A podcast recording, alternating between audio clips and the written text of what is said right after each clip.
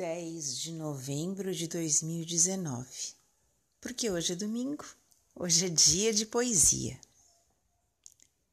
Helena Colotti Telúrico Adormeceu o camponês velhinho recostado na árvore irmã.